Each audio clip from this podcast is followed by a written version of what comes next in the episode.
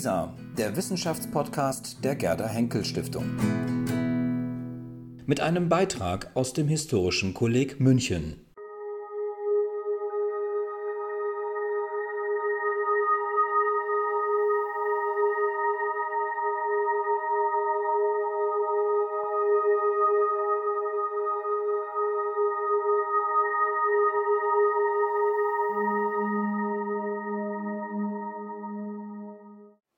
Sehr geehrte Frau Professor, vielen Dank für die freundliche Einführung.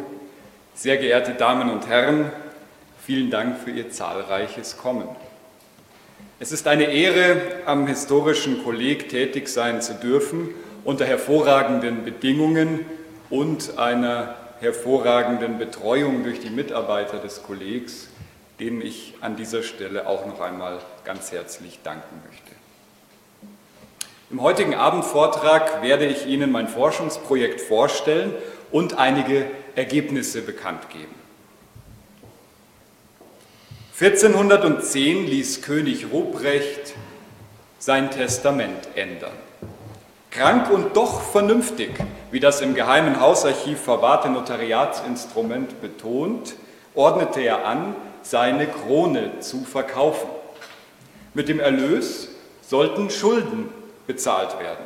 Bei einem Apotheker, bei einem Schuhmacher, bei einem Schmied und bei einem Maler.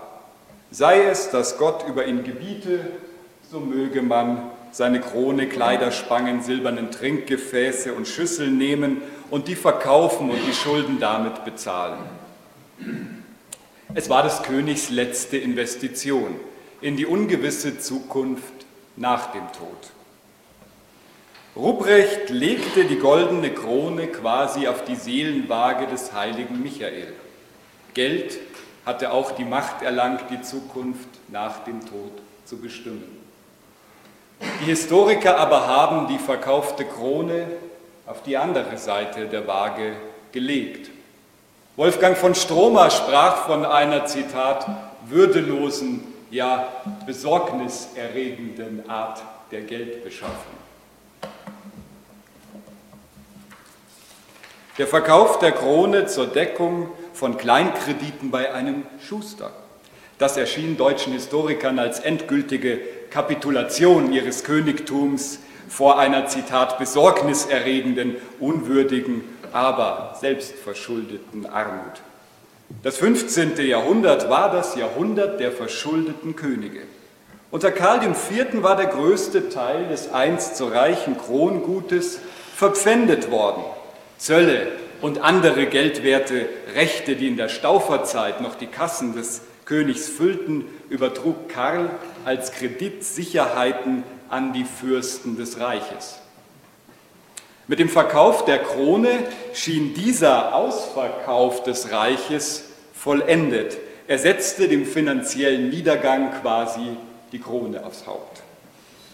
Sogar der Kulturchefkorrespondent der Weltgruppe titelte, König Ruprecht war leider ein Totalausfall.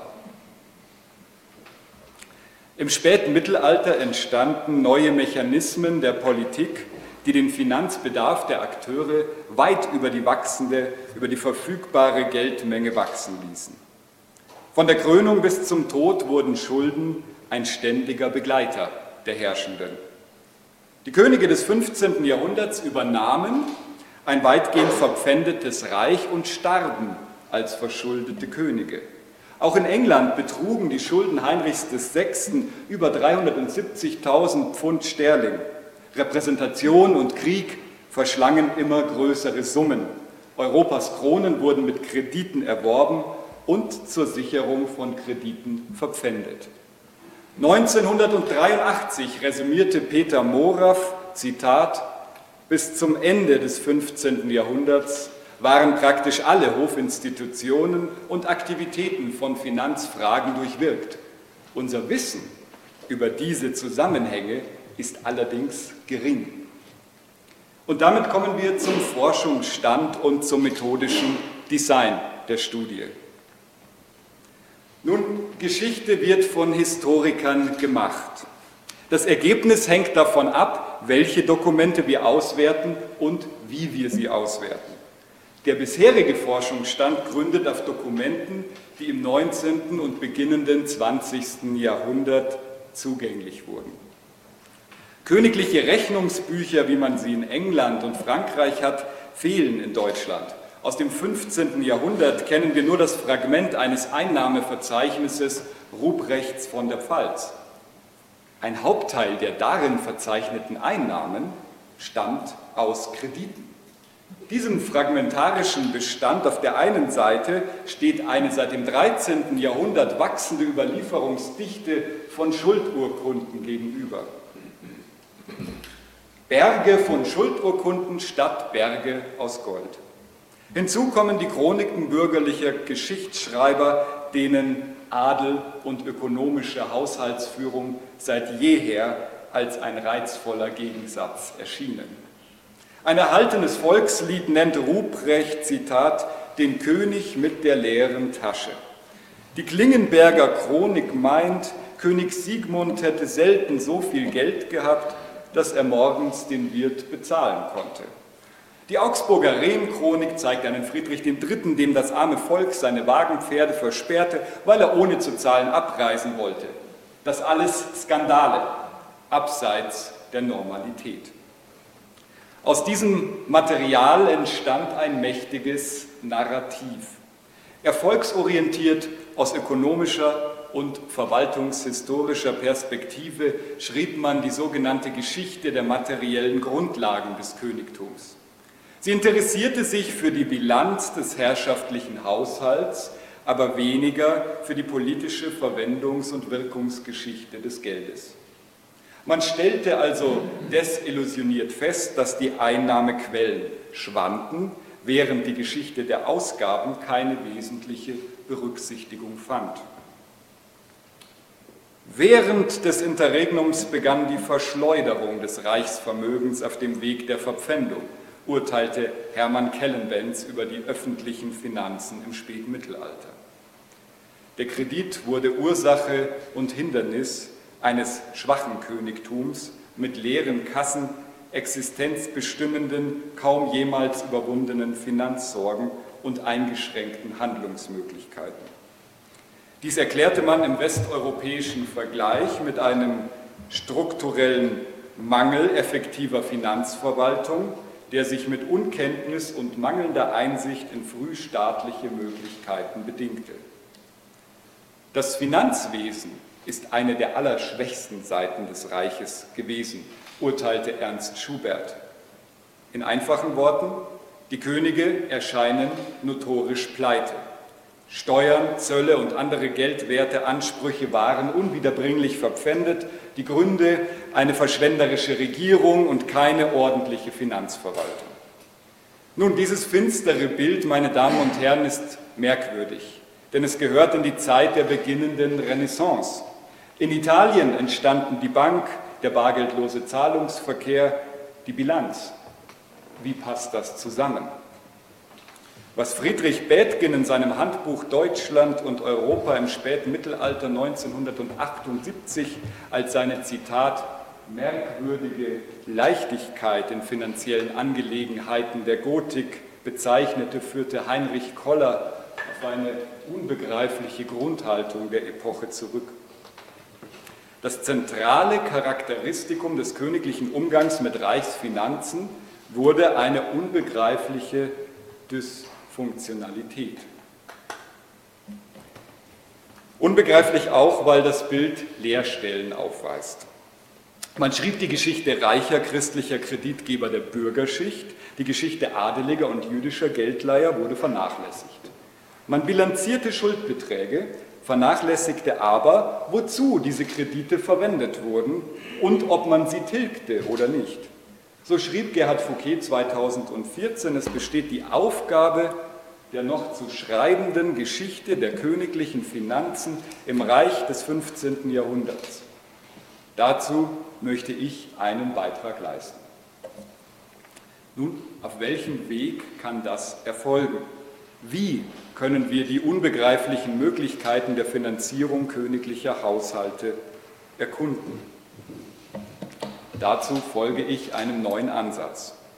Im Gegensatz zur nationalen Forschungstradition, deren Perspektive und Urteilsbildung in der Selbstvergewisserung des beginnenden 20. Jahrhunderts wurzeln, sucht meine Studie eine funktions- und wirkungsorientierte Erklärung. Es geht mir nicht um die Bilanz. Ziel ist es, zum Sitz des Geldes im Alltag der Politik vorzudringen, in dem nicht die Einnahmen und die Ausgaben, sondern das Einnehmen und das Ausgeben untersucht werden. Es geht dabei um Risiken, aber auch um Potenziale. Peter Schuster hat darauf verwiesen, dass die Perspektive bei den Begriffen beginnt. Wir alle kennen das. Mit Schuld verbinden wir Misswirtschaft und Belastung, mit Kredit hingegen Vertrauen und Chancen. Welche Maßstäbe bestimmten also den Einsatz königlicher Kredite? Welche Wirkung traute man ihnen zu und welche entfalteten sie? Das königliche Agieren mit Kreditverhältnissen ist dahingehend kaum erforscht. In der Forschung konzentrierte man sich bisher eher statisch auf Einzelaspekte. Im Gegensatz dazu kennzeichnet meine Studie ein eher ganzheitlicher Ansatz. Der Kredit wird nicht isoliert, sondern strukturhistorisch als integratives Funktionselement des Haushalts untersucht. Ich verstehe Kredite als Prozesse, die sich gegenseitig überlagerten und politikgeschichtliche Wirkungsbereiche hatten. Durch die Berücksichtigung historischer, anthropologischer und wirtschaftssoziologischer Zugänge wird es möglich, diese Prozesse gezielter Fragen der Funktionalität und Wirkung zu untersuchen. Keine Studie ohne Material. Welches Material wird dazu ausgewertet? Neben urkundlicher und chronikalischer wird erstmals dahingehend noch unausgewertete Akten und Briefüberlieferung untersucht. Das Archiv Konrads von Weinsberg, den Peter Moraff einmal, Zitat, als maßgebenden königlichen Finanzminister bezeichnete, kann als detailliertestes Quellenkorpus zum Forschungsfeld gelten. Konrad von Weinsberg diente unter mehreren Königen des 15. Jahrhunderts. Dabei agierte er an einer Schnittstelle zwischen Königtum, Adel, Städten und Juden.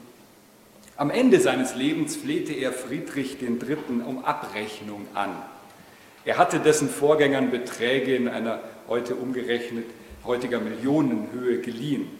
Doch der Staat war noch nicht geboren, der Vorgänger tot und Friedrich, der selbst bei knapp bei Kasse war, überlegte genau, welche Schulden er bezahlte und welche nicht. Die Linie Weinsberg ging in den Ruin und geriet in Vergessenheit. Und mit ihr die Akten, die in einem Kirchturm wie in einer Zeitkapsel die Jahrhunderte überdauerten. Von diesem Material ging kein guter Geist aus. Ein Brief beschreibt, wie dem fürstlichen Archivar um 1850 beim Studium der wiederaufgefundenen Urkundenschätze die Herzensfreude vom Auge leuchtete, doch wie er gleichsam, Zitat, mit eifersüchtiger Ängstlichkeit über sie wachte. 1885, Sie sehen es oben auf der linken Seite, bat Harry Breslau um Einsicht. Zitat, seit längerer Zeit mit Studien zur Finanz- und Verwaltungsgeschichte beschäftigt, sei er auf die reichen Schätze aufmerksam geworden, die das Archiv zur Reichsfinanzgeschichte barg. Ich möchte nicht verschweigen, dass der von der Königlichen Akademie mit den Reichstagsakten beauftragte Dietrich, Dietrich Kerler den Zugriff des gelehrten jüdischen Professors mit eifersüchtiger Abneigung verhinderte zitiere aus seinem Brief, Geschäft ist ja bei dieser Rasse alles. Vor allen anderen bin ich auf die reichsgeschichtliche Bedeutung der fraglichen Papiere aufmerksam geworden. Entweder macht er die Sache oder ich. Breslau wurde abgewiesen, Kerler hielt den RTA aber zentrale Stücke vor und scheiterte dann an den Grenzen seiner eigenen Lebenszeit. In meiner Studie werden einige dieser Stücke nun zum Druck gebracht. Ich möchte damit auch einen kleinen Beitrag zur Grundlagenforschung leisten. Mit über 3400 Einheiten umfasst der Bestand tatsächlich die gesamte Bandbreite schriftlicher Dokumentation, von den königlichen Instruktionen über Rechenschaftsberichte der Kollektoren zu Quittungen für getilgte Kredite und wieder eingelöste Pfänder. Mehrere hundert, teilweise noch unausgewertete Dokumente zur Geschichte der Besteuerung von Juden erlaubt es Einzelschicksale und strukturelle Effekte der königlichen Steuerpraxis zu untersuchen. Eine besondere Herausforderung war allerdings die Ordnung dieses Materials.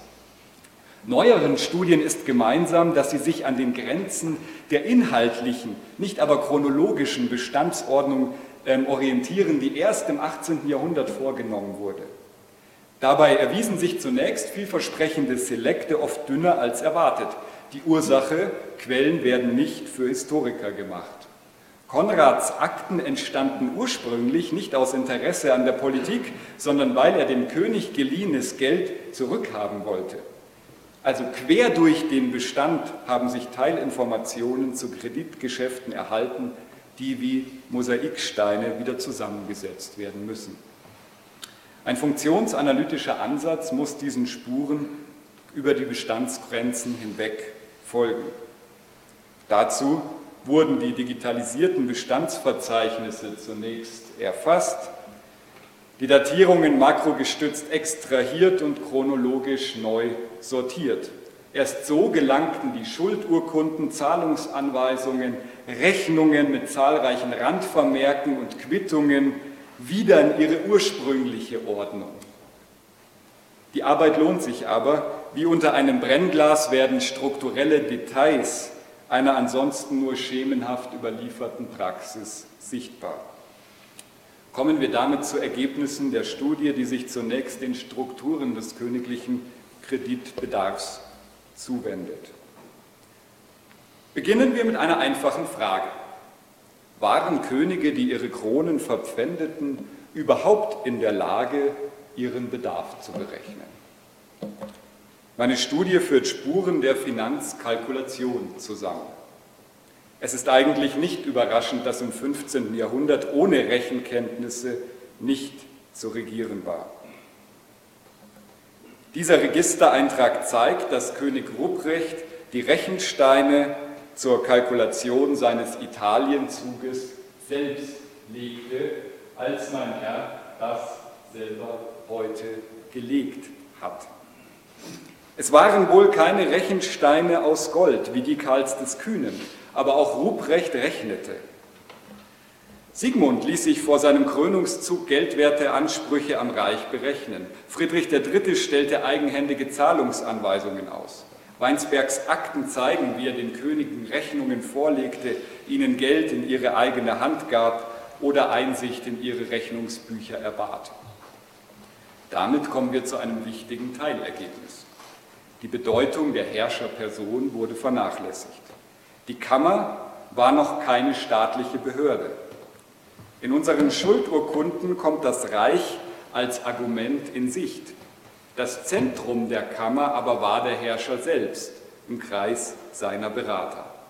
Vor der Entstehung des Staates brauchten Kreditverträge das persönliche Gegenüber. Sie stützten damit die patriarchalische Ordnung.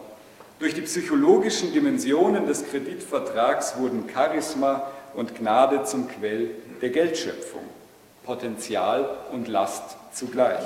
Die als Pfand festgehaltenen Wagenpferde kamen durch den Zorn des Königs frei. In Konstanz begünstigten Schmeicheleien den Kredit der Bürger. Königliche Launen konnten Planungen seiner Berater konterkarieren, Dennoch spricht aus Rupprechts Rechnungen keine Sorglosigkeit, sondern ein klares Bewusstsein für die Schwierigkeiten der Finanzierung politischer Großprojekte. Könige konnten rechnen. Wenn Kronen also doch gezielt verpfändet wurden, welche Logik, welche Zwänge steckten dann dahinter? Blicken wir Rupprecht über die Schulter und studieren wir seine Berechnungen. Ein wichtiges Detail, im Gegensatz zur Forschung begannen sie nicht mit den Einnahmen, sondern mit den Ausgaben. Dass die größte Summe zur Finanzierung militärischer Einheiten benötigt wurde, war kaum überraschend. In der Theorie gehörten solche Ausgaben zu den außergewöhnlichen Belastungen. Doch begann im 15. Jahrhundert eine neue Epoche des Krieges. Die Frühneuzeitforschung hat längst gezeigt, nicht der Krieg, sondern der Frieden wurde zum Ausnahmezustand. In der Praxis waren die unregelmäßigen Kosten also regelmäßige Kosten. Lassen Sie uns dies konkretisieren. Nach einer Kalkulation König Ruprechts und seiner Räte, die Sie hier sehen, benötigte man für einen Italienzug zur Kaiserkrönung 2000 Ritter und Knechte. Das sind 10.000 Pferde mit allem, was dazugehört. Die müssten im Monat wohl 50.000 Gulden haben. Wir kommen also auf einen Jahresbedarf von 600.000 Gulden, wohlgemerkt für Ritter, Knechte und Gefolge. Was stand dem auf der Habenseite gegenüber? Rupprechts Vorgänger hatten ja das meiste Krongut verpfändet. Man hat das bedauert, aber nicht errechnet, was diese Zölle und Steuern abgeworfen hätten, wären sie Rupprecht zur Verfügung gestanden. Ein kontrafaktischer Ansatz. Nun rechnen wir gemeinsam. Nach den Daten der Register Imperii versetzte Karl IV. umgerechnet circa 705.600 Gulden.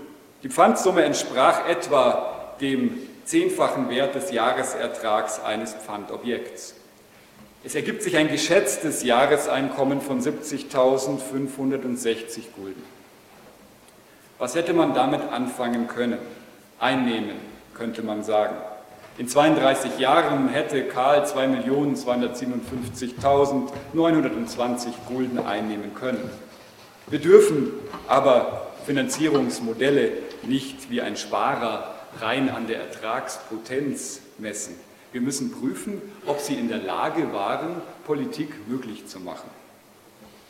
Mikrohistorische Untersuchungen der Rechnungen von Zollstellen oder Prägestätten zeigen, was die Könige selbst wussten. Die verpfändeten sogenannten regelmäßigen Einnahmequellen waren in einer Zeit der Pest, des Krieges und der Wirtschaftsschwankungen unregelmäßig. Der Schlagschatz der Frankfurter Goldprägestätte wurde Konrad von Weinsberg 1431 für 8.950 Gulden verpfändet. In den folgenden acht Jahren warf die Münze dann aber nur 1.822 Gulden ab in acht Jahren. Eine Absatzsteigerung nach 1440 erschien als die Gelegenheit, diese Münze endlich loszuwerden. Was nicht gelang, obwohl er den Absatz der Vorjahre bewusst verheimlichte und betonte, welche Ehre mit dem Besitz der Münze verbunden sei. So notierte er schließlich Nota, er hat es ganz abgeschlagen. Elke Seefried hat es betont. Zukunftserwartungen bemaßen sich an solchen Erfahrungen der Gegenwart. Niemand war sicher, wie lange er auf Erträge warten konnte. Die Vorstellung, dass Könige sparten, bis allmählich genügend Geld zusammengetropft war, um einen Kriegszug oder ein Konzil zu finanzieren, ist nicht realitätsgemäß. Ihre Haushalte funktionierten ausgabenorientiert. Sie rechneten im Sinne der letzten Rechnung, an die auch über dem Eingang der herzoglichen Kammer in Burgund erinnert wurde. Ich zitiere die deutsche Übersetzung. Dann wird er beim Klang der Trompete seine große allgemeine Rechnungskammer öffnen. An der Schwelle zwischen Fegefeuer und Paradies wurden Taten gemessen, keine Spareinlagen. Daher musste man Einkommensquellen und Chancen funktional gewichten. Stellen wir Rupprechts Kalkulation dem potenziellen Ertrag des Krongutes gegenüber, so wird deutlich, erstens, das Krongut hatte seine Tragfähigkeit eingebüßt und das in ganz Europa. Die Verpfändungen folgten einer politischen Ökonomie. Zweitens, was geschah, wenn sich teure Unternehmen in die Länge zogen? Sie sehen es hier man das also aufrechnet, wird der Unterschied zwischen den festen Einnahmen und den Kosten wuchs dann schnell ins Unermessliche. Hätte ein Zug drei Jahre gedauert, der Zug Sigmunds von Luxemburg dauerte zwei Jahre, ein Italienzug, dann lägen die Kosten beim 25-fachen des potenziellen Jahresertrags der verpfändeten Güter. Der Abstand zwischen den regelmäßigen berechenbaren Einnahmen und den Ausgaben wird schnell größer. Dieses kleine Rechenbeispiel führt zu einem zentralen Funktionselement königlicher Finanzkalkulation der Zeit. Italienzüge scheiterten nicht, wenn Könige ihr Geld schlecht verwalteten, sondern wenn sie zu lange brauchten. Wir können das an kleinen Quellenbeispielen validieren. Der Bischof von Bremen gestand Konrad von Weinsberg hinter vorgehaltener Hand, er könne aus Kostengründen nicht in Basel erscheinen, außer wenn er schnell ritte. Er ritte dann gar stark.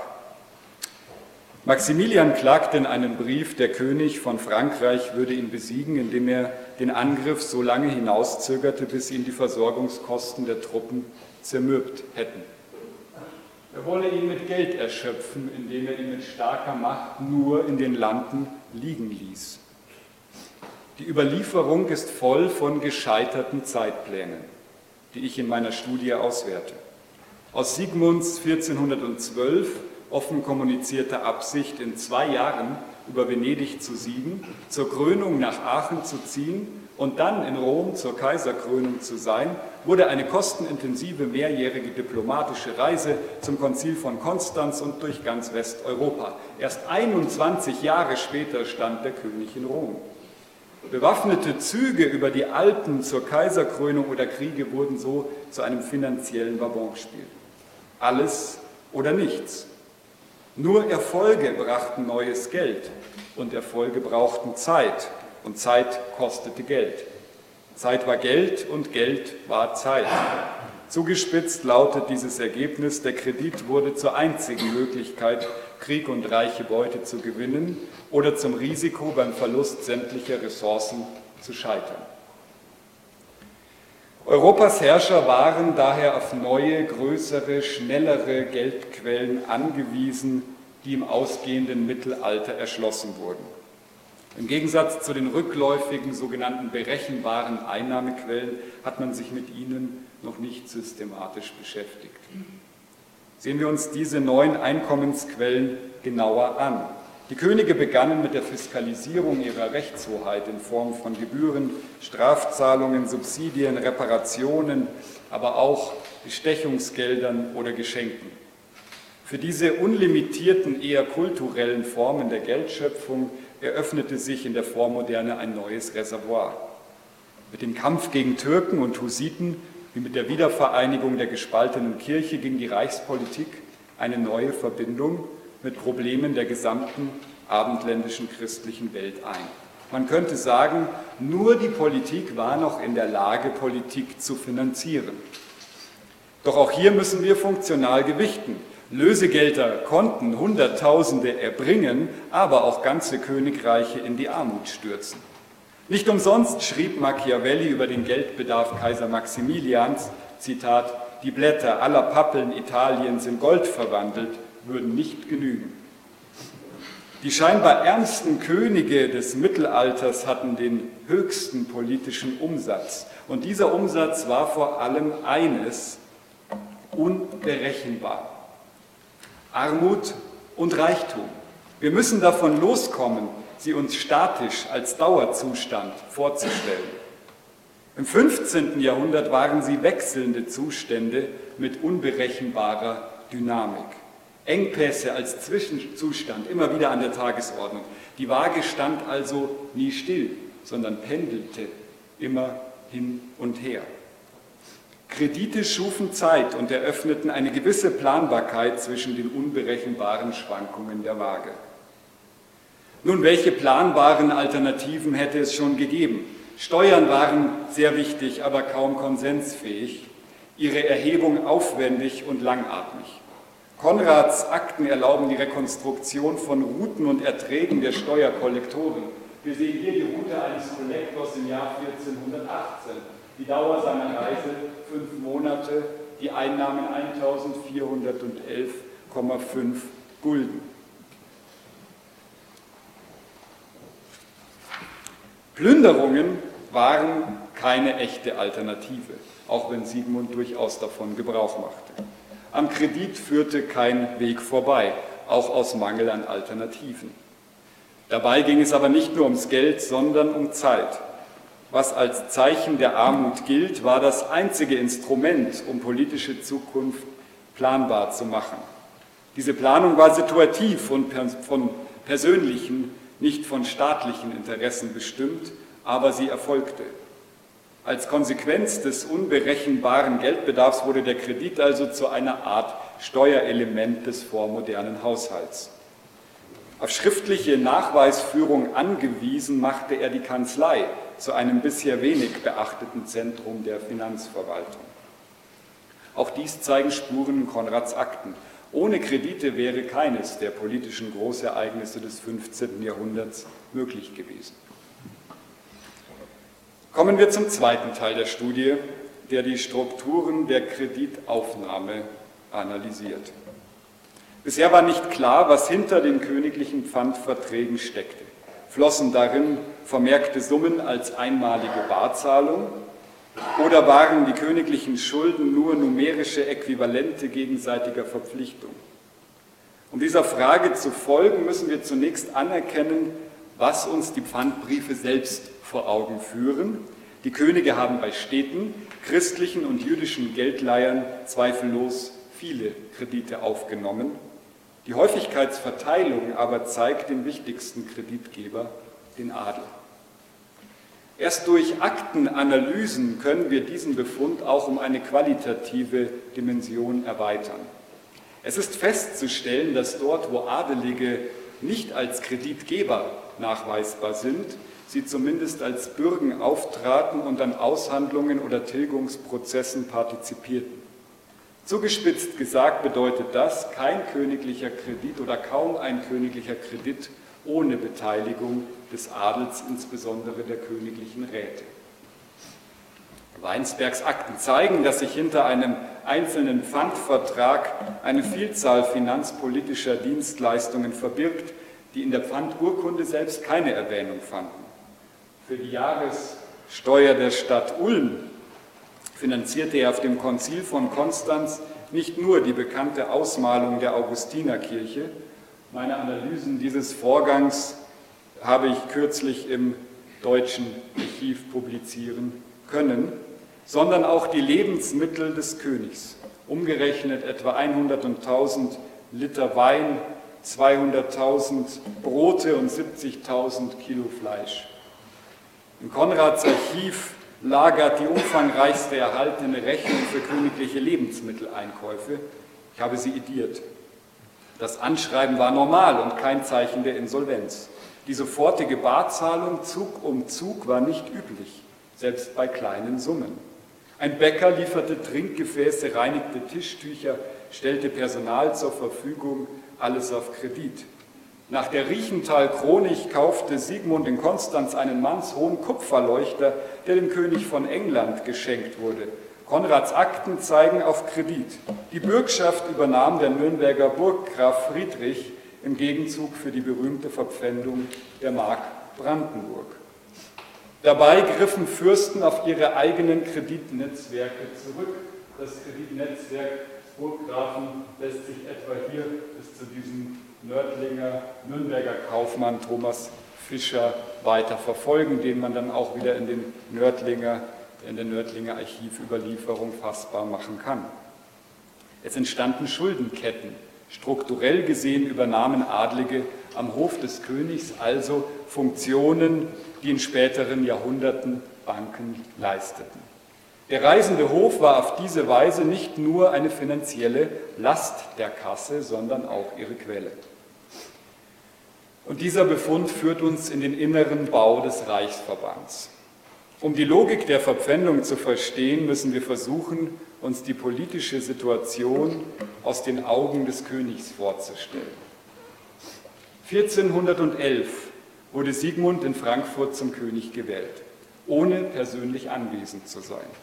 Diese Abwesenheit ist bezeichnend. Das vormoderne Reich brauchte das Königtum mehr als den König. Das Handeln eigensinniger Fürsten und Städte war von Eigeninteressen bestimmt, wie auch das Handeln des Herrschers. Eine Reichsverfassung war in der Entstehung begriffen. Der in Osteuropa sozialisierte Sigmund hatte als König von Ungarn nur den kleinsten Teil seiner 43 Lebensjahre auf deutschem Reichsboden verbracht. Er sprach Ungarisch häufiger als Deutsch. Zum Zeitpunkt der Wahl war sein Königreich mit Kriegen umgeben. Im Osten Konflikte mit den erstarkenden Osmanen, denen er bei Nikopolis nur knapp entkommen war. Als er den deutschen Reichsboden nach einem Vierteljahrhundert wieder betrat, lockte vor allem die Kaiserkrone, die nur über die Königskrönung in Aachen zu erreichen war. Ein König mit großen Plänen und mächtigen Gegnern, die sein Leben in der beginnenden Renaissance auch mit Mordanschlägen bedrohten. Wer regieren wollte, war auf ein loyales Umfeld angewiesen. Doch wie zwang man als reichsferner Herrscher mächtige Fürsten zur Loyalität, die sich von Eigeninteressen getrieben am eigenen Hof einfanden? Glauben war seit jeher der Weg des Christentums, um Zukunftsunsicherheit zu überwinden. Um ihren Glauben an die Zukunft dieses Königs zu sichern, half jedoch kein Credo, sondern nur der Kredit. Wer dem König Treue schwor, hatte mehr zu leisten als Lippenbekenntnisse. Angesichts einer Finanzkrise bekundete der Hof Karls des Kühnen Treue und Glauben durch Kredit. Zitat, wir alle, wir alle, hoher Herr, wollen mit euch leben und sterben. Der eine sagte, ich habe tausend, der andere, ich habe zehntausend, der dritte, ich habe dies und jenes für euch zu geben, während wir gemeinsam eure Zukunft abwarten. Kredite verlängerten die Lebenszeit des Herrschers. Habt ihr allzeit einen Gläubiger, so betet er unaufhörlich zu Gott, er möge euch ein langes, gutes und glückliches Leben schenken, aus Furcht sein Geld zu verlieren, schrieb 1545 François Rabelais. Niemand schützte das Leben des Herrschers besser als solche, die noch Geld von ihm zu erwarten hatten. Tilgungen zu strecken konnte also zur Lebenserhaltung beitragen. Manchmal lockte der König mit Versprechungen zu Kredit und Bürgschaft, manchmal lockten Adlige selbst, um sich konkrete Vorteile auszuhandeln. Eigennützigkeit war überlebensnotwendig, die Grenzen zur Kriminalität fließend. Weinsberg etwa suchte die durch Kredite eröffneten Positionen zu missbrauchen, um eine gefälschte Urkunde in die Kanzleiregister zu schmuggeln, die seinem Schwiegersohn die sächsische Kurwürde sichern sollten. Er flog auf. Der Zorn des Herrschers traf ihn, aber er vernichtete ihn nicht, denn Siegmund brauchte sein Know-how und seine Zahlungskraft. Es war ein für jene Epoche charakteristisches Katz-und-Maus-Spiel, ein verschwörerisches Taktieren mit Krediten und Sicherheiten.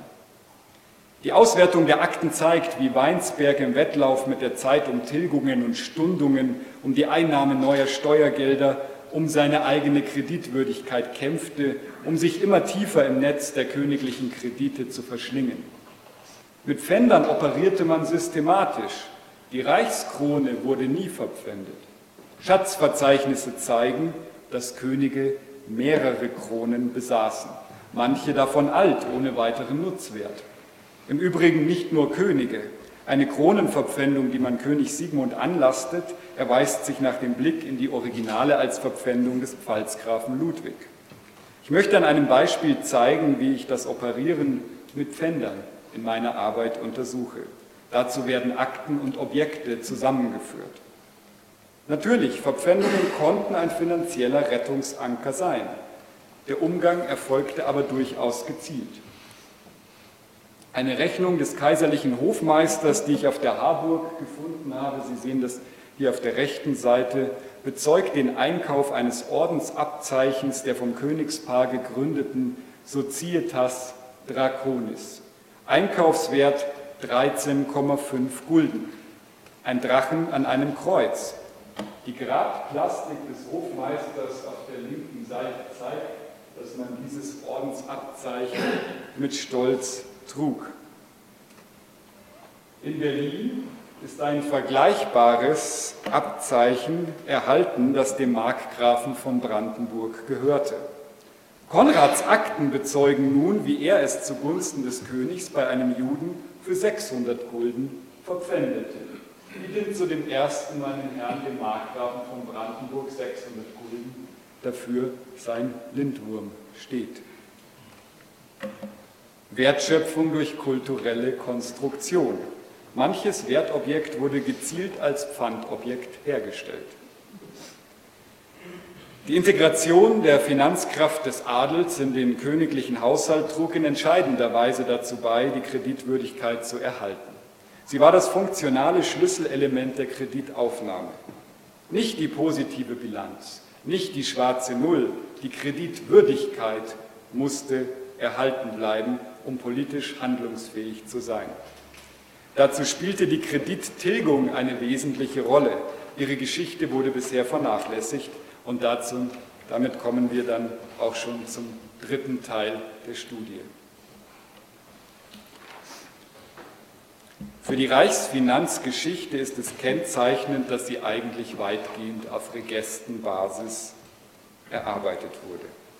Dies hat auch zu Fehleinschätzungen geführt.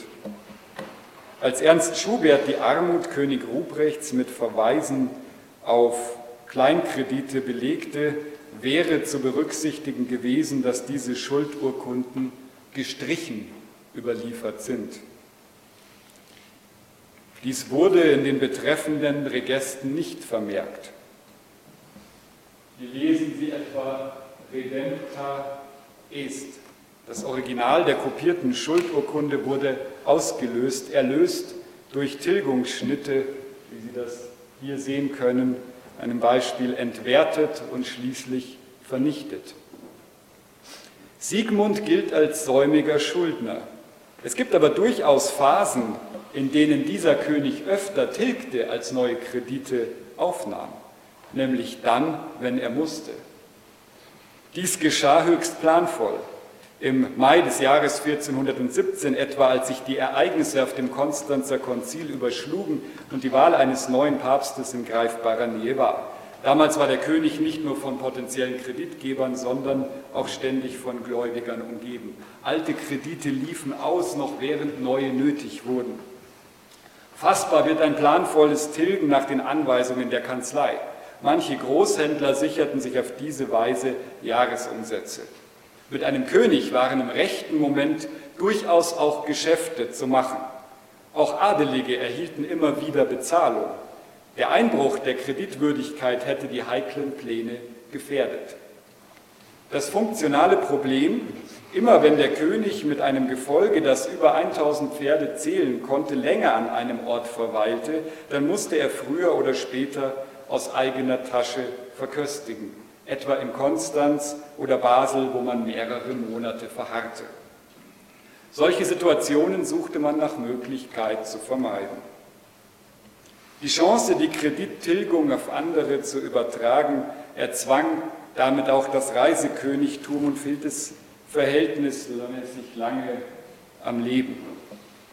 Kategorisiert man alle der 218 bekannten Aufenthalte König Sigmunds in europäischen Städten nach ihrer Aufenthaltsdauer, ergibt sich eine schiefe Häufigkeitsverteilung.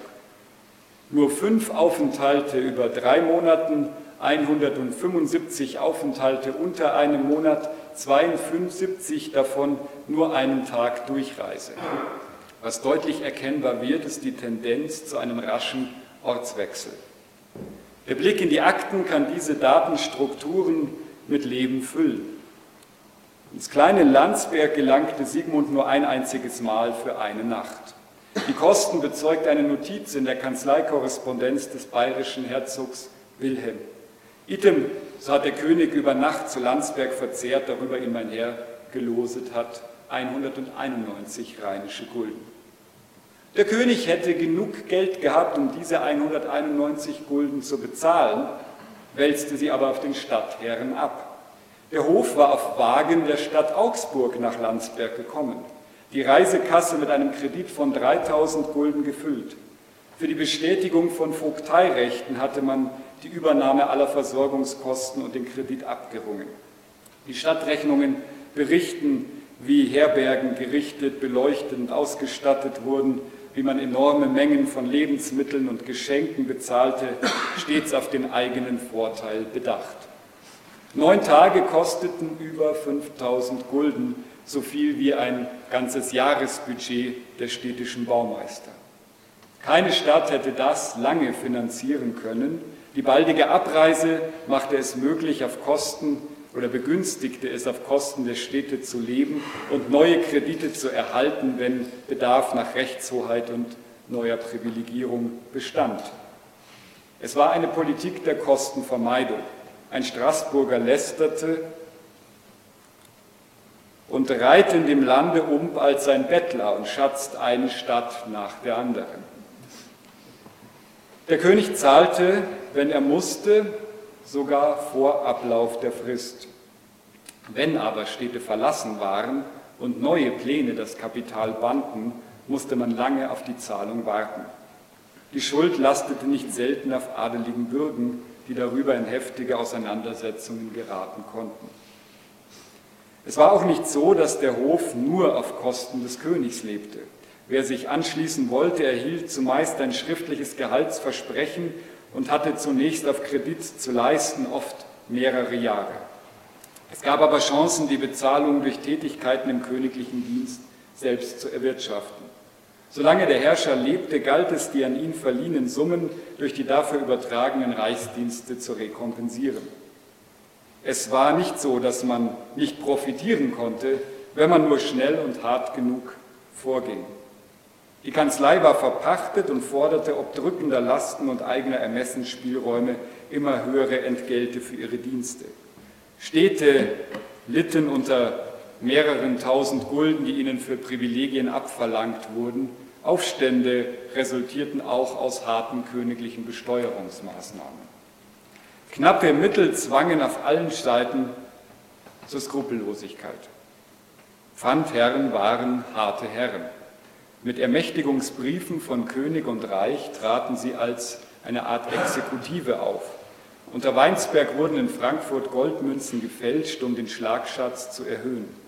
Es begann die härteste Besteuerung der Juden des Reiches im 15. Jahrhundert. Während der König die Erhebung grundsätzlich genehmigte, wurden die praktischen Einzelheiten von demjenigen geregelt, der mit der Ausführung der Anordnung ermächtigt war. Die Anfänge von Geltungs- und Anwendungsvorrang im deutschen Recht. Die Praxis zeigt den vorsätzlichen Eingriff in Besitzrechte. Im ersten Schritt sollten den Juden alle Schuldregister, ent, alle Register zu entwinden, also entwunden, notfalls gewaltsam genommen werden. Dann wurden Eide mit Selbstverfluchungen gefordert, die falsche Vermögensangaben verhindern sollten als ich das Unrechte schwöre, das auf mich dann regnen solle, dasselbe Schwefel und Pech, das regnet auf Sodom und Gomorra. Schließlich wurde das besteuerbare Vermögen erfasst. Nichts war ausgenommen, es ging um Silber- und Goldschmuck, wertvolles Essgeschirr, Ausstattungsgegenstände, Kleidungsstücke, Nutztiere, auch vergebene Kredite, Besitzübertragungen an Frauen und Kinder und sonstige Dritte wurden besteuert. Befragten wurde unter Eid, äh, wurden unter Eid angehalten, andere zu denunzieren, falls Geld versteckt worden unter der Erden oder durch Flucht unterschlagen wäre. Selbst Raubgut und Geschenke wurden besteuert. Dabei bediente man sich gezielter Mithilfe jüdischer Experten, die so auch ihre eigene Zukunft zu optimieren suchten. Gewalt war nicht ausgeschlossen. Die königlichen Kredite erzeugten so eine der großen Ausdünnungen und Abwanderungen der jüdischen Reichsbevölkerung in der deutschen Geschichte. Auch davon überliefern die Akten Konrads von Weinsberg ein plastisches Bild. Fassen wir gewichtend zusammen. Das Spätmittelalter war von einer extensiven Kreditaufnahme gekennzeichnet. Der Umgang mit Geld war aber weniger unbedarft als bisher gedacht. Finanzierungsmodelle müssen nicht an ihrem Ertrag, sondern an ihrer Leistungsfähigkeit zur Aufrechterhaltung der Handlungsfähigkeit bemessen werden. Eine haushaltsorientierte Reichsfinanzpolitik gab es ebenso wenig wie den immer armen oder immer reichen König. Diese Zustände waren dynamisch und von der Perspektive abhängig. Nur der Kredit konnte diese Dynamik bändigen und politische Zukunft ermöglichen. Entscheidend war die Aufrechterhaltung der Kreditwürdigkeit, der Grund für Zwangskredite und gleichsam der Grund ihrer Bezahlung. Zum Umgang mit materiellen Ressourcen traten Werttechniken, die für die Vormoderne charakteristisch wurden. Verstehen wir die Verpfändung des Krongutes mit der bisherigen Forschung als eine Art Ausverkauf des Reiches, so endet die Geschichte hier im 15. Jahrhundert. Das Spätmittelalter bleibt dann eine auf das Hochmittelalter als Höhepunkt angewiesene Epoche. Stellen wir jedoch nicht die Pfandobjekte, sondern die Krediturkunde in den Fokus, dann müssen wir die Kurve drehen. Wir sehen dann einen Weg mit offenem Ende, der sich in die Vormoderne weiter verfolgen lässt. Die ersten Kreditverträge Friedrichs III. mit den Fuggern, die Schuldbriefe Maximilians, Staatsanleihen. Unter neuem Finanzierungsdruck entstanden neue Funktionsstrukturen. Ein großer Teil dieses Weges wurde im 15., langen 15. Jahrhundert zurückgelegt. Angesichts einer unsicheren Zukunft wurde der Kredit zum Werkzeug der Zukunftsgestaltung. Die Krone des sakralen Herrschers wurde gewissermaßen zum Pfandobjekt eines pragmatischen, rechnenden Herrschers. Dabei wurde das Reich zum Argument. Auch reichsgeschichtlich war der Kredit Chance und Risiko zugleich. Es war der Kreditbrief, der Europas Geschichte durch Kapitalverlagerungen die Bahn brach. Er erzeugte neue Beziehungsformen, die durch finanzielle Abhängigkeiten bedingt waren. Verpfändete Kronen hielten damit ein auseinanderdriftendes Reich zusammen. Gleichsam beförderte der Kredit die Kritik gegenüber einer habgierigen, verschwenderischen und bestechlichen Obrigkeit und wurde so zum Faktor der frühneuzeitlichen, des frühneuzeitlichen Verfassungswandels. Der Finanzierungsdruck, der auf der Krone lastete, wurde in die Tiefen der vormodernen Gesellschaft übertragen. Dies hatte Auswirkungen auf den Wandel der Reichsverfassung im 15. Jahrhundert. Ob die Könige aufgenommenes Geld zurückbezahlten, war ungewiss. Ruprecht zahlte, denn seine Nachfolger waren auf die pfälzischen Dienstleister angewiesen. Anderen Gläubigern verstorbener Könige wurden ihre Schuldurkunden aber wieder zurückgegeben. Die letzte Rechnung blieb aus. Der Reichserbkämmerer ging in den Ruin, ein transpersonales Staatswesen, in dem der Nachfolger für seinen Vorgänger haftete, war noch nicht entwickelt. Dem Großteil der jüdischen Reichsbewohner, die vom Geldverleih lebten, nahmen die Kredite des Königs ihre Zukunft. Die Krone auf die Seelenwaage des heiligen Michael zu legen, war bitter nötig. Ich danke Ihnen für Ihre Aufmerksamkeit.